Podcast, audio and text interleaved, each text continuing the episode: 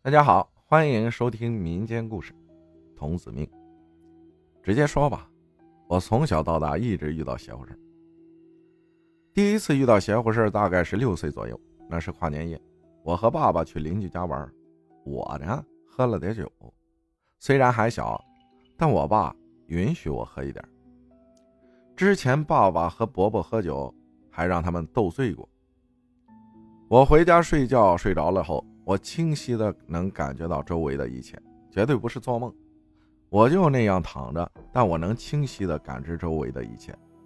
一个背后背着小旗、拿着长枪的黑白花脸的唱戏的人给我唱戏，没有声音，只在那儿转，拿着长枪，枪尖朝下的原地打转。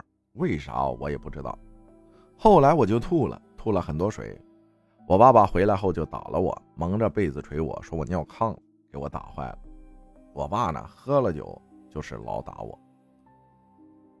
再后来就是小时候做梦，一直梦到同一个梦。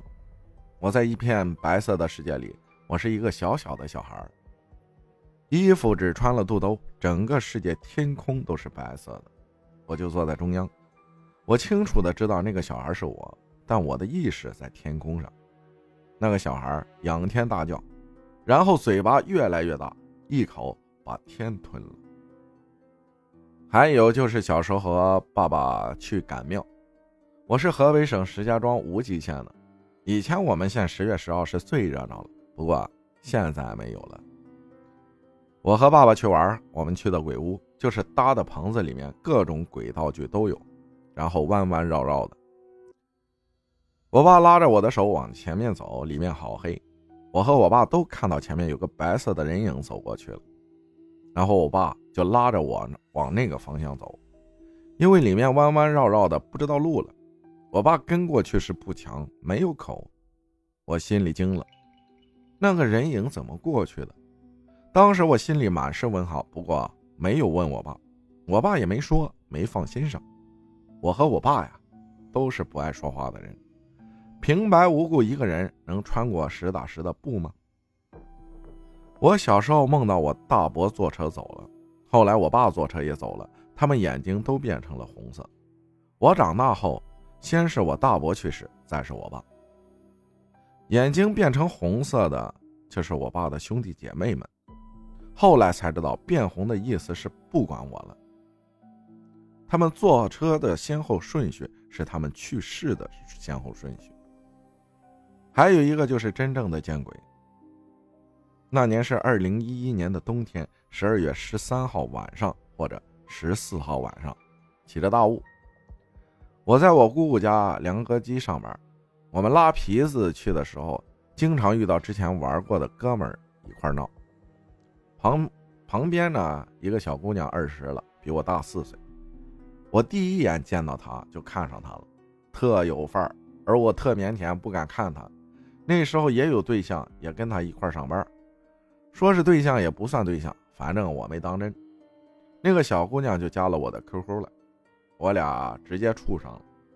我约她早上起来早点出来腻歪，我说几点就几点，然后她特别听我的话，我就约她晚上出来玩。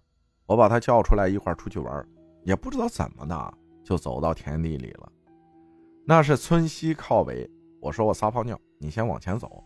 他就往前走了，因为那是条小路，旁边一排都是树。我在墙角人家厂房后面尿了一泡，我提好裤子去找他，因为两旁都是树，我没注意树那边，就直接往地中间走去了，因为前面有个人影。这高潮就来了，我往那边走，后来我看见他在树底下，我在看那田地里中央的电线杆子下。有个黑影子在转，不停的转。当时我在想呢，这么晚了，都十点多了，起着大雾，还这么冷，有病来地里转圈啊！我喊了声“嘿”，没人理，我鸡皮疙瘩当时就炸起来了。我抱着那女的，问她那是什么，我喊话也不回我，我就那么盯着那黑影看，越盯着那黑影看，那黑影像凌波微步一样靠前，吓死我了。拽着那女的我就跑，后来在过道靠墙腻歪了会儿，我们就走了。鬼这东西和人心有关系，你越盯着他看，他越近。还有一个是我在宿舍睡觉的时候窒息了，我能清楚的感知周围的一切，我就在床上躺着，肚子疼给我疼晕了。当鬼的感觉是没有七情六欲，只能感知到事物。我认为不应该叫鬼，应该叫灵。那种感觉没有七情六欲，只有感知。我忽然感觉到一阵热浪扑过来，然后我就醒了。我醒的时候脚在蹬腿，过了几秒，我的室友就叼着烟进来了。灵都怕火怕热量，冬天起雾，尽量不要出门。虽然不知道灵有没有攻击性。我爸是去年十二月中的煤气，当天晚上我做梦。梦到未来到我爸死后的事情，就不说什么事儿了。大概是早上七八点的时候，梦到心里有个声音，我梦到春天暖和了，心里那个声音说过年了，你姑就不管你了。我爸曾经说过，要是他死了，我姑就不管我了。第二天早上九点，我二伯家儿子就给我打电话，说我爸出事了，在医院快不行了。我回家后了解到，我爸中煤气了，那是新换的壁挂炉，新安的暖气片，管子冻住了。我爸拿木炭烤管子，我爸太笨了，幸亏没把管子烤崩。我爸出事的时间是早上五点到七点。哎，后来我爸抢救过来了，医生按照脑梗塞治疗的，因为考虑到一氧化碳中毒，医院不能给报销。报销的比例少，就没承认。这样住了七天，我爸好起来了。后来在家待了几天就不行了。一氧化碳中毒后遗症，迟发性脑病，不可逆的后遗症。再到过完年，春暖和了，正月二十，我爸去世了。如果是一氧化碳中毒，一定要在医院做高压氧治疗。后来了解到我是童子命。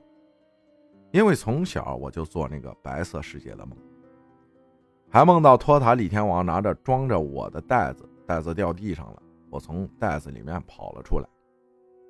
长大后，我对道家简直是着魔了。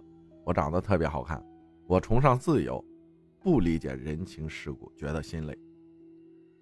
虽然是童子命的，虽然命不好，但我会好好活。没有什么比活着。更有意义了。